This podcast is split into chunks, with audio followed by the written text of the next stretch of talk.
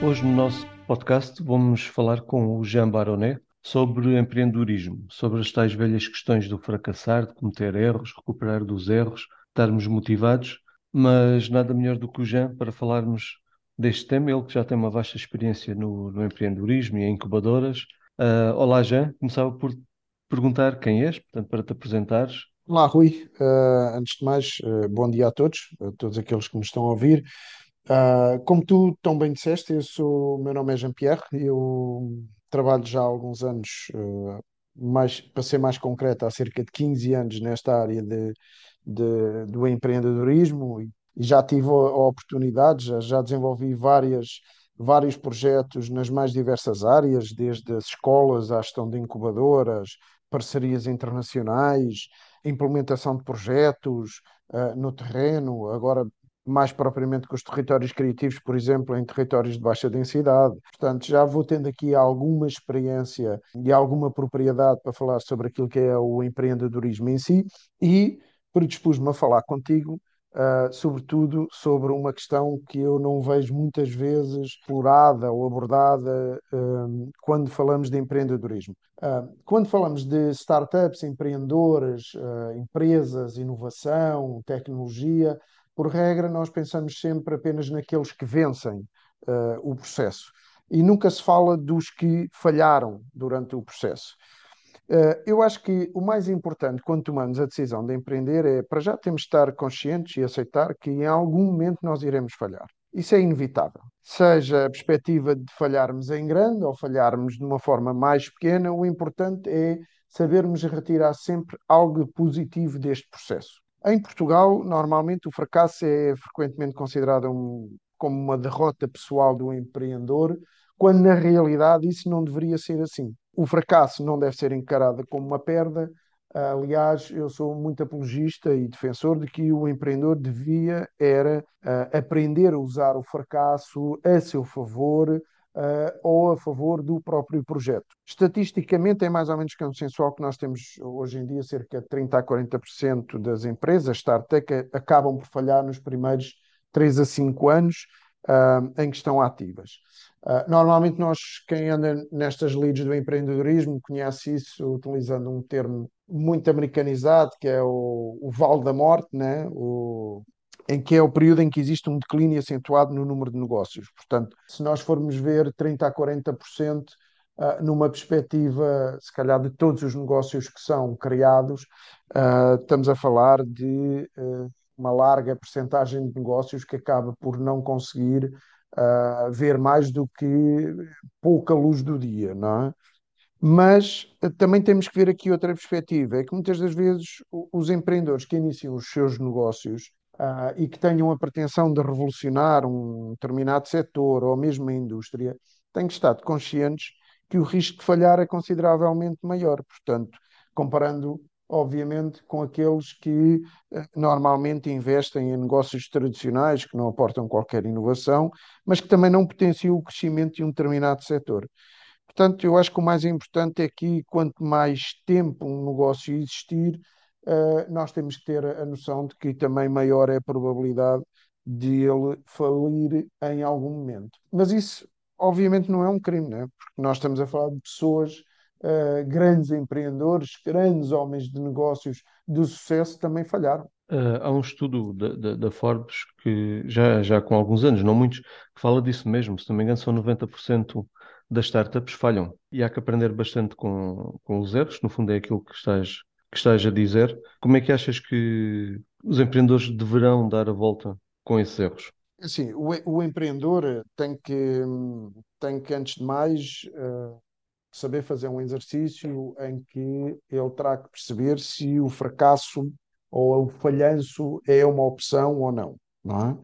Porque é como eu disse, ou seja, as pessoas olham muito para o, para o falhanço ou para o fracasso como um fim, mas isso uh, não tem que ser necessariamente uh, por esta ordem. Para a maioria dos empreendedores e também dos negócios, o, o fracasso ou o falhanço pode até significar um começo de um negócio. Ou seja, se o empreendedor perceber que a sua empresa está de alguma forma, ou o seu projeto está de alguma forma a falhar, ele tem que também perceber que talvez seja a hora de mudar e de encontrar uma solução. E se nós olharmos o problema neste, neste prisma, então o fracasso ou o falhanço deixa de ser algo tão negativo e passa a ser, na realidade, aquilo que nós tanto promovemos no empreendedorismo, que é passa a ser uma oportunidade. Não é? Porque ao fim e ao cabo não é o que dizemos aos empreendedores. Ser empreendedor é identificar uma oportunidade de negócio e adaptar-se, tendo oferta para resolver basicamente aquela oportunidade. E às vezes nem é preciso ele começar do zero. Mas mesmo que ele comece do zero, não é? Uh, ele tem que perceber uma coisa, ele tem que examinar o que é que correu mal e tem que gerar nova informação e com esta nova informação fará com que ele esteja mais atento, mais desperto para decisões futuras, evitando, obviamente, os mesmos erros. E isso é especialmente importante quando nós estamos a falar, Rui, de em pequenas empresas ou empresas startup.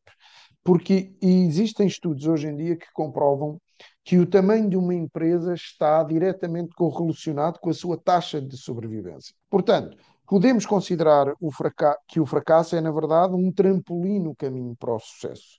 Até porque nós precisamos perceber uma coisa: ninguém tem uma varinha mágica para garantir o crescimento económico ou o controle da economia. E, portanto, os empreendedores, eu acho que eles devem concentrar naquilo que de facto é importante e deixar de lado aquilo que basicamente é acessório. Portanto, eles têm que se focar naquilo que é o seu negócio, têm que se focar em fazer bem o seu, em desenvolver bem o seu negócio, têm que se focar em agradar o seu cliente.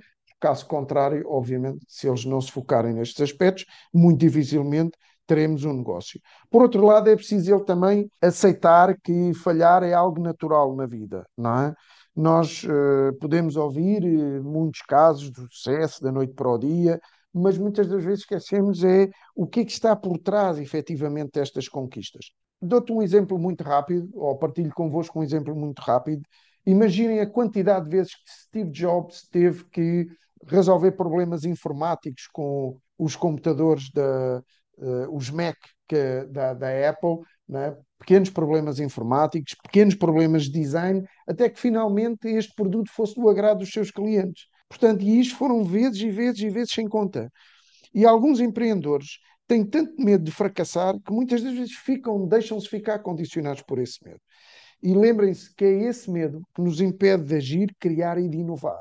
E, portanto, se nós, ou se tu que me estás a ouvir, enquanto empreendedores, achares que tens medo de, fraca de fracassar, o conselho que te dou é aprende primeiro a aceitar uh, exatamente aquilo que é a tua condição. Até que Eu, estas questões, uh, já agora, estas questões do fracasso, claro, têm que ser vistas do ponto de vista de, de, de, de aprendizagens, e era aí que eu também queria chegar. E se tinhas também algum exemplo concreto, muito concreto, que pudesses partilhar connosco, de uma pessoa, ou de um empreendedor, ou de um projeto que tenha falhado, porquê e que tenha conseguido depois dar a volta. Porque lá está, o falhanço pode não ser na totalidade de um projeto, ou de uma ideia, ou de, um, de uma concepção, mas sim em parte, digo eu, também pode ser na totalidade, mas pode ser só em parte de um projeto, ou só numa fase do projeto. Eu posso dizer, por exemplo, que eu fui mentor em vários projetos de programas enfim, desde programas do IAPMEI até programas de, mesmo de, de, algumas incubadoras, vi alguns bons, algumas boas ideias de negócio. Eu tenho, por exemplo, o caso de uma, de uma empresa, eu não posso, é, obviamente, por questões de privacidade, não posso identificar a empreendedora, mas, por exemplo, eu, eu lembro-me de um negócio na área da saúde em que a senhora tinha uma solução que uh, curava pessoas com problemas de enfim, de gang, penso que será assim que se diz, gangrenamento de, de, de, dos membros, e uh, essa senhora basicamente teve que reformular toda a sua estratégia em termos de, de projeto, porque, como deves compreender, entrou num mercado que é extremamente competitivo e que é extremamente condicionado. E se inicialmente ela teve, inclusive, algumas, alguns uh, catedráticos na área da medicina, uh, e na área da investigação que diziam, sim senhora, uh, o negócio dela ou a ideia dela era muito boa, uh, a partir do momento em que ela começou a mexer com os interesses de determinados lobbies na área da saúde, basicamente isso ditou a morte do projeto dela, ao ponto de ela ter que, obviamente, reformular todo o projeto. Enfim, hoje ela intervém basicamente nos cuidados primários, Uh, mas obviamente que ela continua a acalentar uh, uh, o sonho de um dia poder evoluir para aquilo que ela efetivamente queria que fosse o projeto dela. Mas depois também temos estas idiosincrasias, né? muitas das vezes o mercado necessita de inovação, mas depois temos agentes que estão no mercado que basicamente asfixiam aqueles que querem, querem aparecer de novo e querem trazer algum tipo de, de inovação. Enfim, é, é a chamada lei do mercado. É, mas se nós olharmos para, os nossos, para a nossa vida e para os nossos afazeres pessoais, também, também erramos e também temos que contornar o- os erros, os erros que vamos cometendo. é? Aliás, Uhum. como, como o nosso caríssimo António Cordeiro diz, também nós não temos problemas, temos é desafios. é? Se nós encararmos sob essa perspectiva, eh, que não erramos, vamos é tendo desafios para, para, para superá-los, Portanto, temos é que continuar aqui nesta, nesta nossa luta diária em termos pessoais, em termos de projetos, em termos de negócios. Exatamente, exatamente, Rui. É mesmo isso. Olha, uh, já não sei se queres deixar aqui algumas dicas uh, em termos finais, se queres dar algumas sugestões. Uh, claro que não há uma receita, ainda por cima para o erro, não é?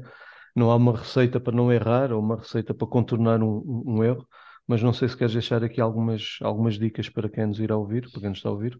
Oh, Rui, eu muito rapidamente, uh, obviamente que a receita para não errar não existe, mas às vezes até é bom errar, não é? Uh, o importante no meio do errar é que nós uh, aprendamos alguma coisa com isso, porque se errarmos várias vezes no mesmo, no mesmo problema, se calhar a questão não está no erro, está mesmo já, em nós. Já é grave, mas, já estamos por outro caminho.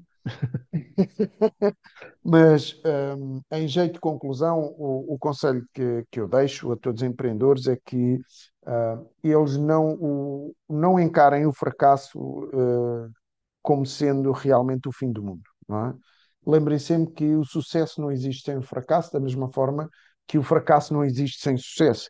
E, portanto, se um empreendedor nunca arriscar ou iniciar um negócio com o qual sonha, também nunca saberá como é que é falhar nesse mesmo negócio e não sabendo como é que é falhar, também não saberá, ou pelo menos não, não terá o gosto de perceber como é que é evoluir dentro daquele negócio. Eu volto a dizer, lembrem-se de exemplos, um, enfim, que nós utilizamos no dia a dia, desde os uh, equipamentos da Apple aos equipamentos da, da Samsung, uh, sei lá, da Microsoft, tudo isso foram empreendedores que falharam, que, que criaram testaram, falharam, voltaram a criar, voltaram a testar, uh, em alguns casos voltaram a falhar, mas que ao longo do tempo foram construindo e foram se adaptando àquilo que eram uh, as exigências do mercado e souberam criar no final do processo uh, produtos e empresas de sucesso que hoje em dia, obviamente, faz deles, em alguns casos, multimilionários, mas que na realidade é todo um processo que eles tiveram que trilhar.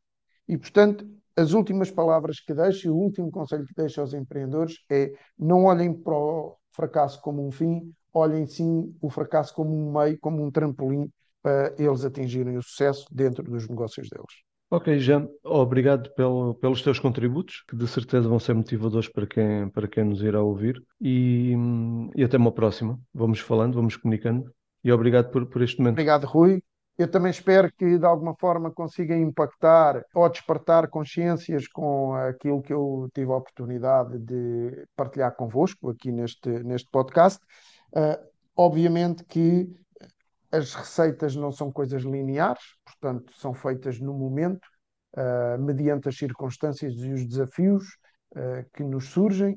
Portanto, a única coisa que eu vos quero um, desejar é, obviamente, que tenham tenham muito sucesso, mas no final eh, ou durante este processo que não tenham medo de falhar, porque isso não é vergonha nenhuma. E lembrem-se, só falhando é que nós conseguimos atingir aquilo que pretendemos. Portanto, desejo-vos a todos uma boa semana. Obrigado, Rui, pelo vosso convite e estarei sempre aqui disponível quando a Startup Portimão uh, necessitar, obviamente, dos meus, das minha, da minha ajuda. Tá okay. Está bem? Um abraço Obrigado. para vocês todos. Obrigado.